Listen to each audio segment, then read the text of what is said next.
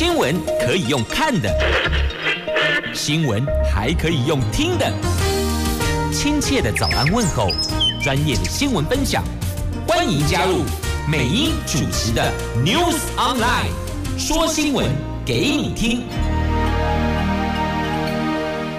亲爱的朋友，打开后打开后，大家好，欢迎您再度锁定收听 News Online，我是美英，我是谢美英，欢迎大家。在这么寒冷的早上继续锁定收听，也就代表呢，很多朋友这个时间点也在上班上课的路途。那在这里提供你白天的天气概况，感动啊！为什么？今天白天总算阳光会露脸了，虽然温度还是偏低的哦。来，北北桃九度到十三度，竹竹苗九度到十四度。好，这个是白天部分的天气概况，提供您做参考了。那接着来看四大报的三则头版头条，再精准的说是两则头版头条，一则是莱猪，一则是疫情。好，联合报头版头，全球确诊破九千万例，这四十八天来病例占总数三成，所以告诉我们以数字来做分析，表示最近这段时间的蔓延的速度是有加快的，尤其这个变种病毒，它把疫情蔓延的速度给加快了。那这是联合头版头有关疫情的部分。聚焦在全球的确诊人数，而《自由时报》跟《苹果日报》放的是我们台湾本岛一天零确诊，又传出了六例的确诊哦。那有人就说，难道是本土病例再现吗？而且传出了北部某家医院本来是有收治。确诊的病患现在停止收治，为什么呢？因为在这里服务的医院的医师疑似染疫了。那现在卫生局进行疫情调查，同时将病患清空。那现在。指挥中心不回应，是不是跟新冠肺炎感染有关？那发言人讲说，如果有会公布，但是他们得厘清啊，确定了才能对外做说明嘛。好，所以我说今天就是疫情跟莱猪，莱猪在中时，中时头版头条，今天已经是一月十二号了。那平面媒体是昨天一月十一号，昨天晚上深夜截稿。所以我们就看到一月十一号哦，告诉您已经有来猪入关了，而且有百余吨的美国猪肉哦，在一月四号就已经进来了。可是呢，一月四号当天，行政院长苏贞昌却在网站中央的猪肉仪表板的这一个网站内大内宣，而不是大外宣哦，大内宣说当时的这个猪肉仪表板上。进口猪肉数量是挂零，意思告诉大家哦，不，现在没有猪肉进口，不管哪一国都是零。但实际上那一天已经有百余吨的美国猪肉进口了。那对于这个落差呢，行政院说啊，黑的就罪作业时间差了，所以有进来，但仪表板上挂零，那是因为作业时间的问题，但却被。在野党大声挞伐。好，这个是中时头版头来出的话题。来，我们先来看一下哦，这个本土病例再现吗？北部医师经传有人疑似因为医院收治疫情的确诊病患而染上了新冠肺炎。来看苹果和自由时报。头版头的新闻，这昨天晚上传出了北部有某家医院正进行不寻常的大规模的患者清空作业。那昨天下午就通报消防局说，医院的急诊满床，停收病患，就是不要再送过来，一一九就得把这家医院先暂时 hold 住，不能把任何病患往这家医院送哦。那有民众。打电话去问医院，询问病患的相关情况。那医院的的服务人员说，正在进行病患转院作业中，所以只给这个回应，但不会告诉你为什么，也不会告诉你这个流程走到哪里了。只是你询问病患的状况。一般来讲哦，这个资是不会讲的。但如果你问一些简单的问题，或许会回答你。不过他都说，你你不用跟我讲。是哪一位病患？因为哦，我们现在正在进行转院的作业当中，以这个样子来做回应哦。因此，外界都质疑这个不明原因的医院清空事件，是不是跟爆发院内新冠肺炎感染有关系呢？对此，被指这个可能感染的这一家，目前在。将病患转院作业中的医院，他没有做回应，就不哭不笑不点头也不摇头就是了哦。那这个所属的地方管理机关就卫生局哦，也无法回应。他们强调哦，这个我们无法回应哦。对媒体的询问，一概都说无法回应，得由指挥中心对外发言。你看，指挥中心管的就是疫情啊，所以这算不算是间接的也？印证了，的确，这一次的病患转院作转院作业跟清空病患，的确是跟疫情有关系哦。那大伙就质疑，是不是有院内感染？哎，院内感染这个太可怕了哦。那指挥中心发言人庄仁祥昨天晚上只回应媒体，如果有任何确诊病例，一定会在第二天的记者会中公布。所以他讲的，你问城，呃，我们问城门，他回答你城墙。我们是问你说，请问这家医院是不是因为有院内感染了？是不是传说的有医生染疫了？但指挥中心不回答你，只说如果有任何确诊病例，一定会在第二天记者会中公布哦。这碍于职责，他也不能这么明确回答媒体哦。所以等确定了、厘清了，再统一由指挥中心对外做说明，才不会以讹传讹，引发不必要的恐慌啊。好，这是媒体接获民众提供一些讯息，然后媒体进行了解询问，但得到结果就是不方便回应，无法回应，或是有确诊病患会在第二天的记者会对外来公布。好，那有消息说呢，这北部这家医院因为特殊事件，所以无法收纳其他的病患，原定手术都因此而暂停。但医院的相关人员，截至平面媒体记者昨天晚上截稿为止，都没有接听电话，也没有人回应，也没有人回电话。好，这是目前这个状况哦。与其盲目的猜忌，不如等候指挥中心对外说明。有任何疑义，询问指挥中心，也避免造成民众无谓的恐慌嘛。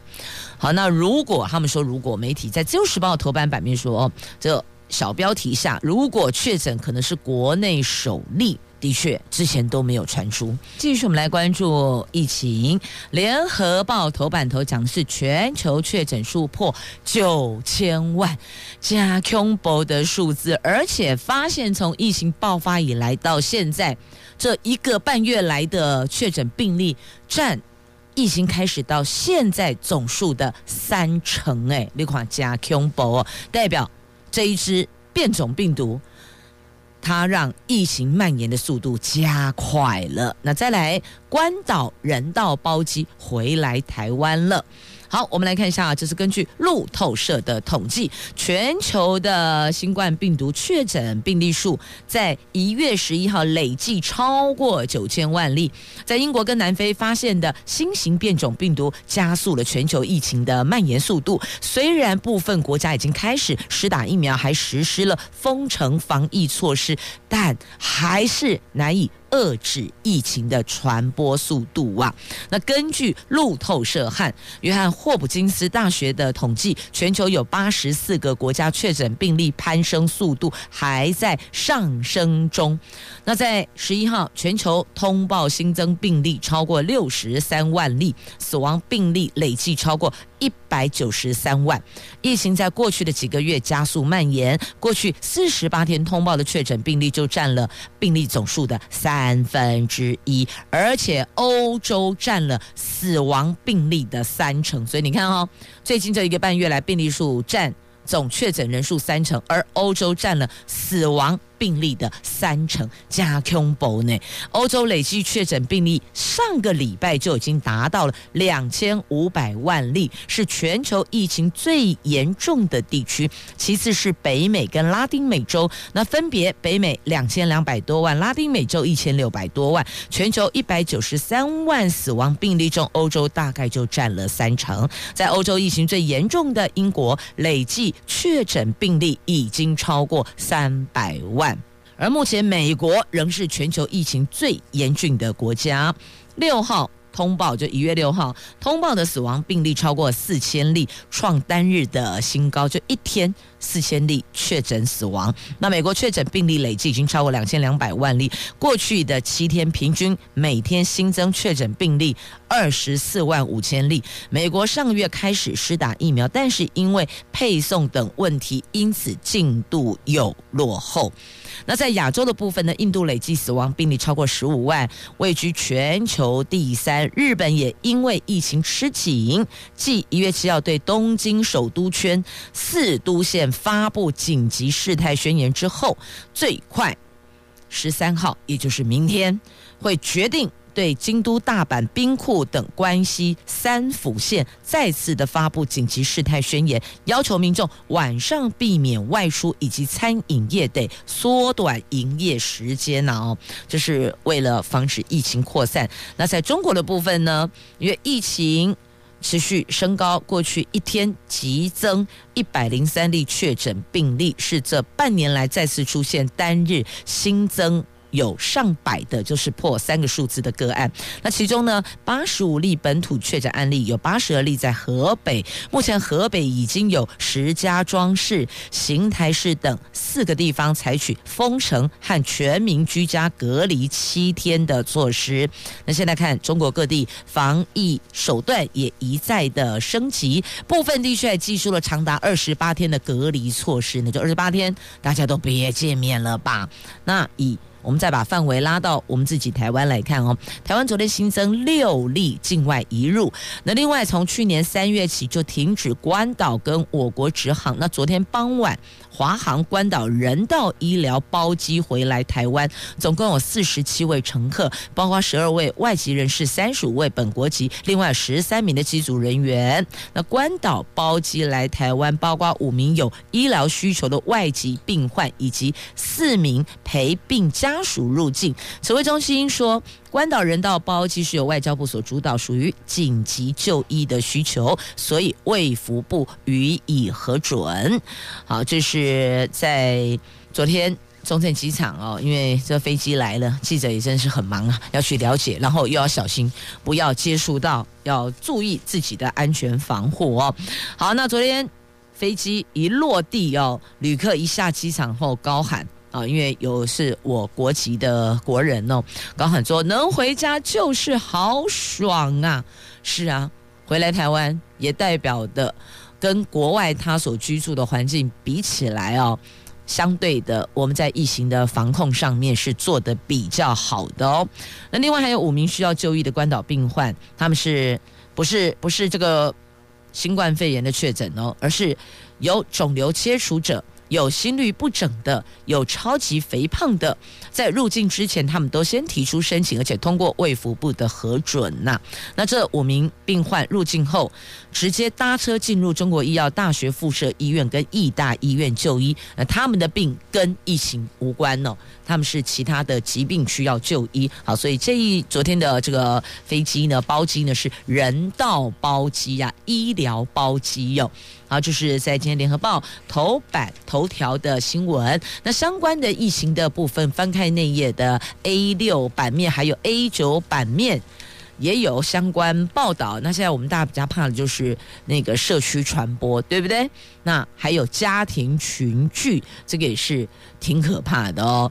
好，境外移入增加六例，有人说这都还没有得到完整的。印证确实哦，有人说是家庭群聚所以造成的，因为呢，这新增六例当中有两例是跟前面确诊的他们是亲属，而且病毒量偏高，就代表他们接触的时间可能比较长或是比较靠近，所以才有可能会。被传染这么大量的病毒嘛？那这个部分就在交由指挥中心去厘清了。好，也预请大家哦，其实现在这个时候有些活动场合能不去就不去，这样比较安全啦。但有些。场合，呃，有些邀约对某些身份的职业身份的人来讲，又不得不去，即便知道疫情严峻，其实不应该去，但主办单位热情邀请你不去，好像又觉得很不礼貌，所以有没有可能啊？办活动的主办单位都自己主动告诉大家说，因为疫情严峻，变种病毒不知道什么时候从哪个地方窜出来，所以我们都先停办活动，这不是皆大欢喜吗？大家也都会觉得哦，够健康太重要了。但主办单位如果不主动取消活动，亦或者延后活动，那受邀请的人又不好不去。真的是陷入两难呐！来继续那么来关注中时头版头条新闻。待会儿再来看一下苹果的头版版面，这无私大爱呀、两则新闻来对照一下。先看莱猪。美国猪肉进来了，有民众提报了，一月四号已经有百来吨的美国猪肉入关，可是当天就那一天，行政院长苏贞昌却正为中央的猪肉仪表板网站进行大内宣，而且当时哦，这猪肉仪表板上的进口猪肉数量还是挂零。意思是说没有猪肉进来，可是当天有进来呀、那对此食药署还有关税署，他们都说这个叫做作业时间差。行政院则表示哦，到关量不等于市面上的流通量。但是民间团体认为，政府和进口业者的话越来越难让人相信，将自力救济，提早查验呐。有人说，这政府的政策太混乱，难以令人信服。如果政府做刚吼，连你的头家拢给你怀疑，老板其我们我们这个选民国人就是政府的头家啊，丢啊哈，那弄起头家嘛哦，那老板会质疑员工啊，我质疑你这个诚信有问题哦，你的作业工作能力有问题，这个已经算是启动对员工的最大不信任哦。好，就这一起事件上来讲。啊，你那一天明明就有进口猪肉，你那一天的仪表板上他说没有是零，但是仪表板上告诉你是从一百零九年十二月十七号累计到一百零九年十二月三十一号，这的确是零啊，因为我们开放美术是一月一号，不是吗？所以哦，那个数字时间。要剖得清清楚楚，日期要明明白白，不能够打含糊啊！就说今天开记者会告诉你零，大家的认知就会觉得说哦都没有，但实际上你就统计到哪一天为止。所以任何的问卷或是任何的调查数据拉到哪一个日期，都应该要先在前面先做说明，告诉大家接下来我要公布的内容，我们的调查时间或我们的统计时间是到什么时候为止。而不能含糊，让民众误以为是最新的即时 update 的内容。嗯，是呀。他说作业时间差，晚七天到八天。我实在不懂这个电脑的线路是他在匍匐前进吗？为什么要这么久呢？要七天到八天的作业时间啊！如果我们那个叫我们缴税的速度哈，还有那个罚单通知的这缴钱的速度也能这么慢，那就好了。结果没有啊！你发现没给你打经验时准，没给你交经验时准，速度比谁都快，坐喷射直升机过来的。然后现在告诉你要公布数字，说哦，作业时间差有七天到八天，然后后面可能还告诉你说七到八个工作天，这个有什么差别呢？七天到八天就是寒假日在内啊。七天一个礼拜嘛，那如果告诉你是工作天，拍谁嘿得要挂个得的耶的，第二个礼拜去要把六日扣掉啊，一个礼拜只有五个工作天呢、啊，那再到下个礼拜又占了一个礼拜啊，所以前后叫十天，按那共听有不？有没有了解呢？所以你要先懂政府在拉数字，它的引用的模式，你才能够。了解真实的状况，他会跟你说：“我没有说谎啊，我没有骗你啊。”这个叫作业时间差，是啊。那现在说资讯已经更新，那目前没有检出含有莱克多巴胺。好，然后说呢，进来有我们有三道关卡检验，我们查验合格才会放行。所以行政院要强调的是呢，政府有信守承诺哦。他讲的是有信守承诺，我们有严格把关。但对民众来讲哦，一直一直一直不信任，那个不信任感越来越大。所以你看这两方的这个状态下去，要如何建立一个强而有力的执政团队呢？因为民众跟你说不相信你呀。那你要重新开始 reset 归零，重新做起，要取得民众对你的信任，那个还是需要时间的。好，这是有关莱克多巴胺来猪的部分呢。为什么这个猪肉鱼标板上说没有进口猪肉，但实际上当天已经有进口，就跟你说是作业时间差，这难道不能够？缩短作业时间差吗？应该是可以的吧。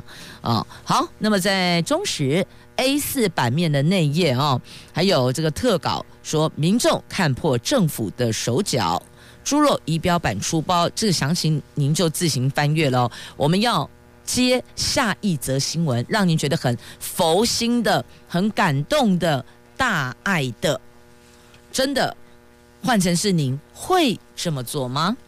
这位医师，他行医三十多年来，每个月把薪水一半捐出来做公益，这么持续了三十多年，三十年来捐了一亿多，而且他说，他的遗产全部会捐做公益，不会留给子孙。他是谁？他就是名医杜元坤。杜元坤医师的无私大爱让人超感动的。他是义大医院的院长杜文坤医师，他是骨外科名医，他行医三十多年来，每个月都捐一半薪水做公益哦，累计金额一亿多了。去年八月他生了一场大病之后，暴瘦二十二公斤，体验到人生无常，所以昨天他在澎湖惠民医院重建募款记者会中，想到离岛医疗资源不足，不禁潸然泪下，而且宣布他已经立下遗嘱。身后财产全部捐公益，不会留给子孙。他有一个儿子哦，有一个孩子。他说：“我不是妻小的财产，我是社会的财产，我是公共财。”那这一处澎湖的惠民医院是大概七十年前的时候，由天主教。天主教灵医会所创建的，因为设施真的老旧七十年嘞，能不老旧吗？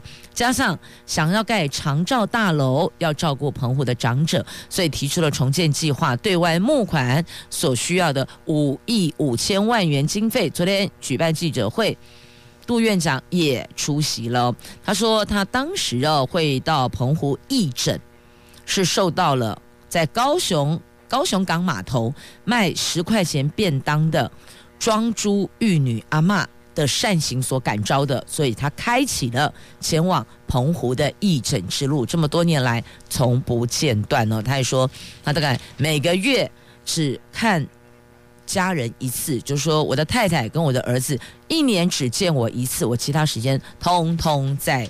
行医在医治病患，然后他都会到澎湖去，因为的确啦，不但是澎湖啦，应该这么讲吧？哦，所以台湾以外，澎湖、金门、马祖所有的离岛医疗资源都比较贫瘠，这是一个通向。那所以你会发现，有状况的，可能病症比较严重的，一定都是送回台湾本岛来。那如果长照，因为长照不可能因为长照送台湾本岛嘛，所以既然长照是未来的一个趋势，那不如现在就超前部署，该建造的、该培养的人力，我们都要拉出来，提前部署，要不然届时需要人力、需要场域，你是双头空啊。好，来看一下这位杜元坤医师，杜医师他超有名的哦，他在离岛有独创。杜氏刀法，因为他是外科医师哦，就是操刀的骨外科医师哦。他离岛狂医创杜氏刀法，而且他的这个杜氏刀法连美国的相关的医学教科书也有收录呢，表示是受到肯定的。好，我要问的是，这位现年六十岁的杜元坤院长哦，杜医师，他这么做，他认为他是公共财，他不是家人的财产。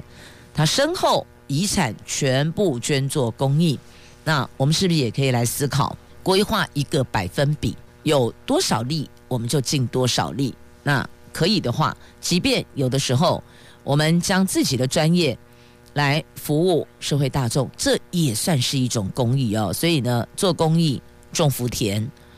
方式方法都有很多，有人出钱，有人出力，这都是美事。而有时候我们的所作所为，也是子女看着来的一个身教的典范哦。或许从这个角度切入去思考，你会有不一样的思维哟。来继续，那么再来关注到这则新闻，在今天的媒体。版面也占了颇大呢。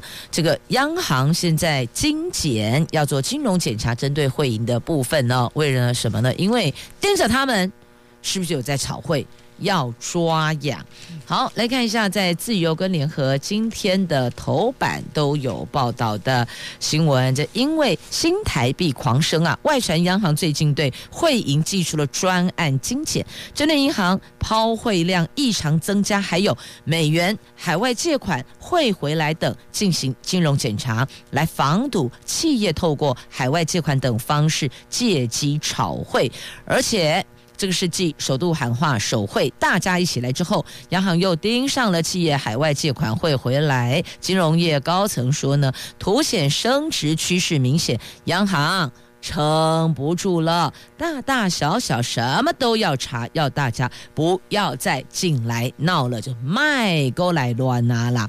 那因为受到美元转强的影响，亚洲货币升势暂时缓了下来。新台币汇率昨天盘中高点在二十七点九七四元，在这里先打住，那没有再创盘中的新高点，最多升值四点八三角。那最后中场在央行进场调节下，新台币兑换美元汇率贬值二点八分，收在二十八点四八五元，等于是连四贬，总成交量十七点三。三四五亿美元。那现在国际美元走弱，台币趋势看升，潜在升值报酬可期呀。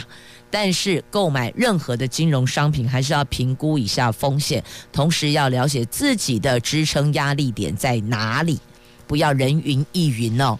很多说可以带你上天堂，不听他的话就带你住套房，但是你并不是他，他也并不是你，不是吗？而且每个人能够丢进去。无论是买股票还是这个炒，呃，不要讲炒汇的，因为一般平民百姓很难有那功力炒汇哈，哎，炒不出来，炒青菜还可以啦，炒汇大概没有办法喽。总之，购买金融商品都有潜在风险，莫跨朗探及，那也叫后台，就是说我也来一下吧，结果你就被套住了。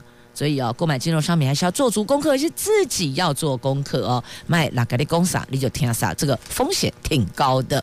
好，接着我们再来哦，对，在自由时报头版也有啊，而且现在央行查炒会是锁定大型国营来进行精简哦。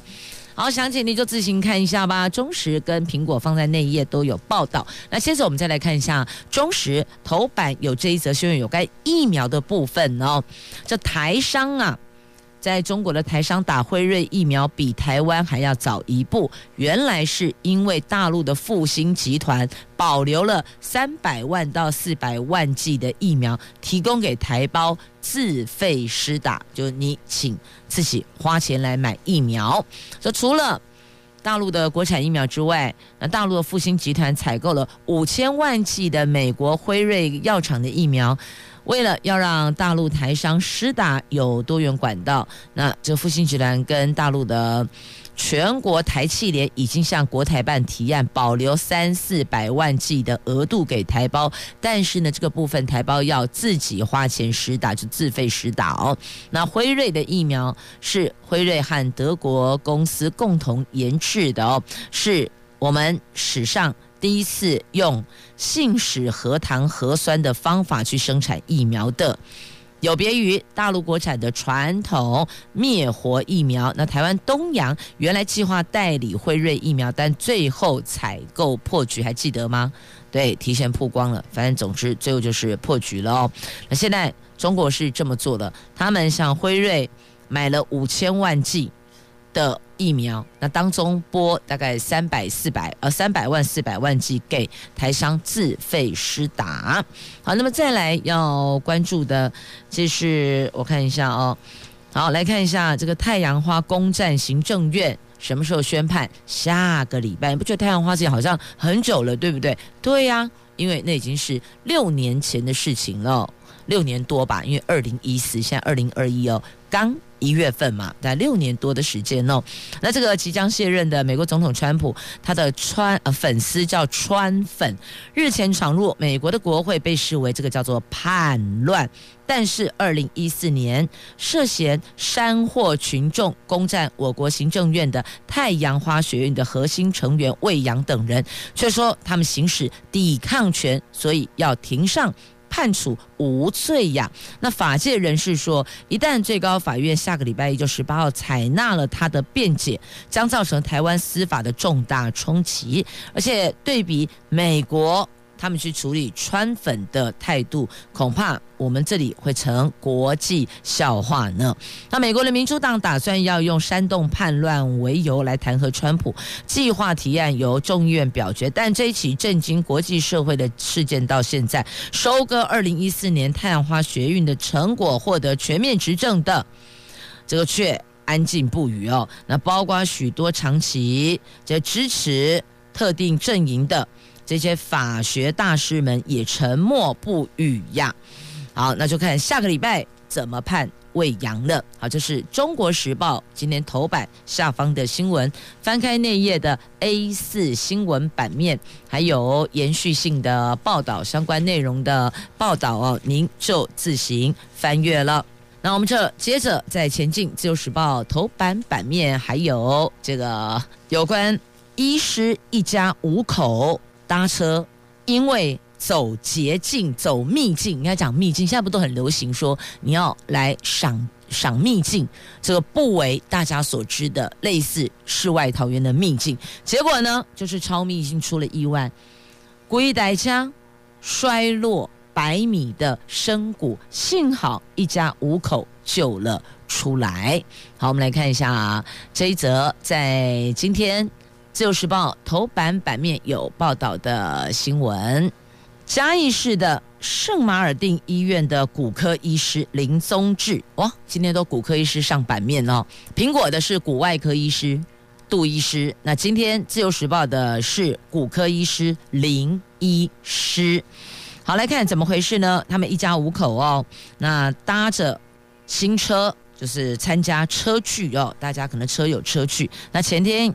从南投的信义乡往鹿谷，然后再一路往南，想说用这个方式玩回家呀，可是却舍大马路，抄起秘境小路。那沿着这个叫做乌呃，这个什么什么，反正就是一些林间产业，然后乡下地方的有些风景区的比较狭小的道路哈，那个美景真的是尽收眼底，因为没有受到污染嘛，跟破坏嘛。好。他们就是用这样的方式哦，去走秘境小路，结果因为可能是哦，因为对路况不熟，加上这个林道狭小弯曲，就不小心连人带车归带枪。摔落大概百米深的深谷，落地前车子还在空中翻了好几圈呢、那当地那个地方海拔高度一千六百五十公尺，哎，消防人员是冒着寒风垂降，花了五个半小时把人救出来，幸好五个人都没有生命的危险，连夜转院回到他们服务的医院去接受治疗。真的在这里，第一个要向消防人员。致敬哦！你看，冒着这么冷的天，海拔一千六百五十公尺，那温度比平地更低，五个半小时垂降山谷救人呢，那难度也真的是挺高的。那再来呢，要提醒所有的朋友们哦，有些地方所谓的人间秘境是很好，没有错，但是你至少要稍微了解一下那边的道路状况哦。如果你实在是不熟悉、不安那个道路的特性的话哦，建议。如果有比较熟路况的朋友、亲友同行，您再前往走这些地方，亦或者呢，你可能要挑一个视线比较好的不要那黄昏的时候，你知道入夜的时候眼睛最吃力，你要去适应那个亮度的调整哦。从白天到晚上，大概傍晚那个时间哦，开车的朋友大家都有相同的经验哦。那眼睛要适应外边的状况是比较辛苦一些些的，所以要么就是白天视线良好的时候，天气良好，视线良好，那当然最好就是要熟门熟路的亲友带路，这个是比较安全的哦。好，那一家五口。平安获救也算是不幸中的大幸。虽然新车抛锚了，但是哦，那些身外财产都不重要，命比较重要啊。来，继续我们来看一下啊，这个总呃总统在礼拜四要接见美国驻联合国大使啊，之前不是就有提他这个礼拜要来嘛？哦，明天会来，那安排礼拜四，明天礼拜三了，安排礼拜四觐见，那是以国际外交礼仪接待。吴钊燮说，我们将讨论台湾参与国际组织。在美国驻联合国常任代表克拉夫特将在台湾时间十三号到十五号访问，十三、十四、十五，其实三天很短哦。那总统府昨天宣布了，蔡总统预计在十四号上午在总统府内接见克拉夫特，并在府内与访问团进行午宴。那外交部长吴钊燮则说，克拉夫特这次访问台湾的主题是与台湾讨论如何促进台湾在国际组织中的参与，这对台湾来讲是非常重要的哦。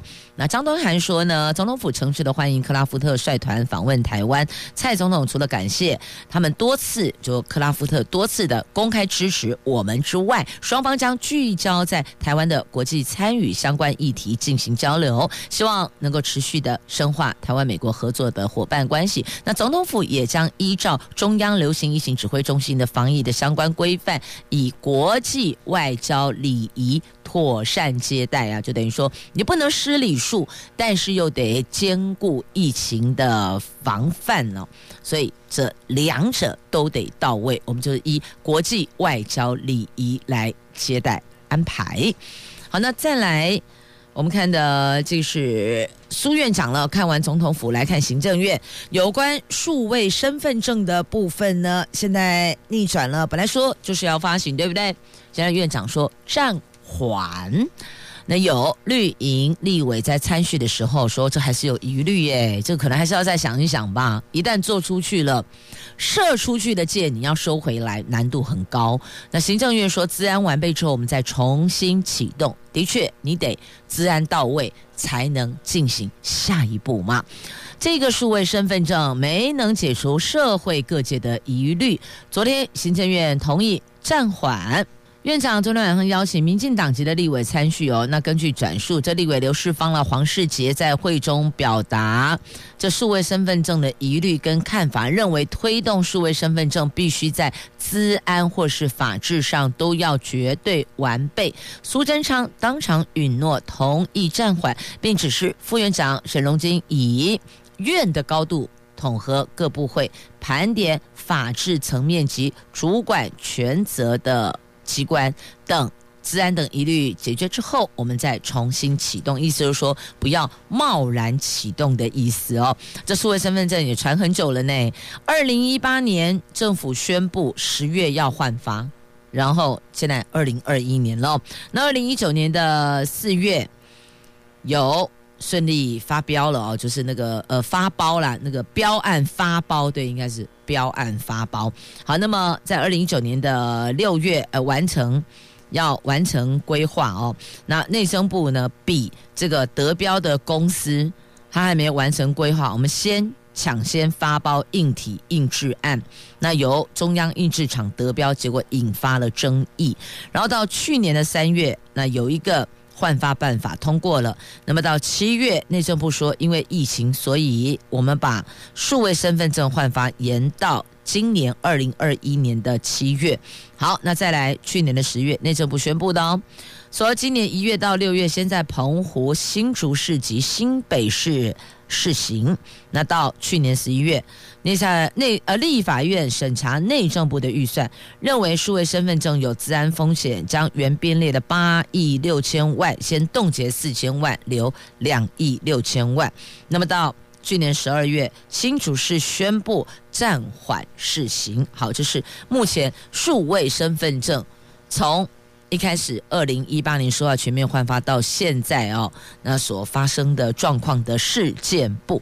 那讲到新竹市哦，我是不是先连接新竹市的新闻？哇，记耶都假我看到呢。好，在这里来看联合报的 A 五话题版面，有关永续环境的评比，新竹市大退步，为什么呢？因为风电，因为厨余，因为资料迟交，所以他们从优等生变成后段班。那台南也被降为 B 级。五都表现算亮眼的哦，在台湾环境保护联盟昨天公布全台湾二十二个县市的永续环境施政成效，针对能源转型、气候变迁、公害防治、国土规划等项目评量，台南市以外的五都因为资源相对充沛，而且首长相当重视，都被评为最优的。A 级，新竹市去年获 A 级，那这一次大退步掉到最差的 D，A B C D 的 D 哦，那补习班老师都会说 A B C 猪哦，因为把 D 跟 B 怕两个音相似相近。那同学听错了，答案就是这等差高球啊，所以就 A B C 猪。好，那这次大退步掉到最差的 A B C 猪哦，这一期。那主因是因为风电及厨余回收表现不好，而且资料迟交啊。那台东县要重启焚化炉，澎湖县不愿参加评比，同样也被列为最差的那一级。好，这是永续环境的评比，也是因为有这项评比，政府才会重视，县市长才会更加的重视，因为这一块是牵涉到后代子孙呐、所以这永续环境的建制，应该讲建制跟维护都相当的重要。来继续关注一下这个国际新闻哦，而弹劾川普现在状况怎么样？听说是由急变缓了，为什么？因为投鼠忌器啦。美国总统川普遭国会双管齐下逼宫啊，众议院议长佩洛西。前天下最后的通牒，要求副总统潘斯立刻要依宪法解除川普的职务，否则众院将对川普启动任内第二次的弹劾。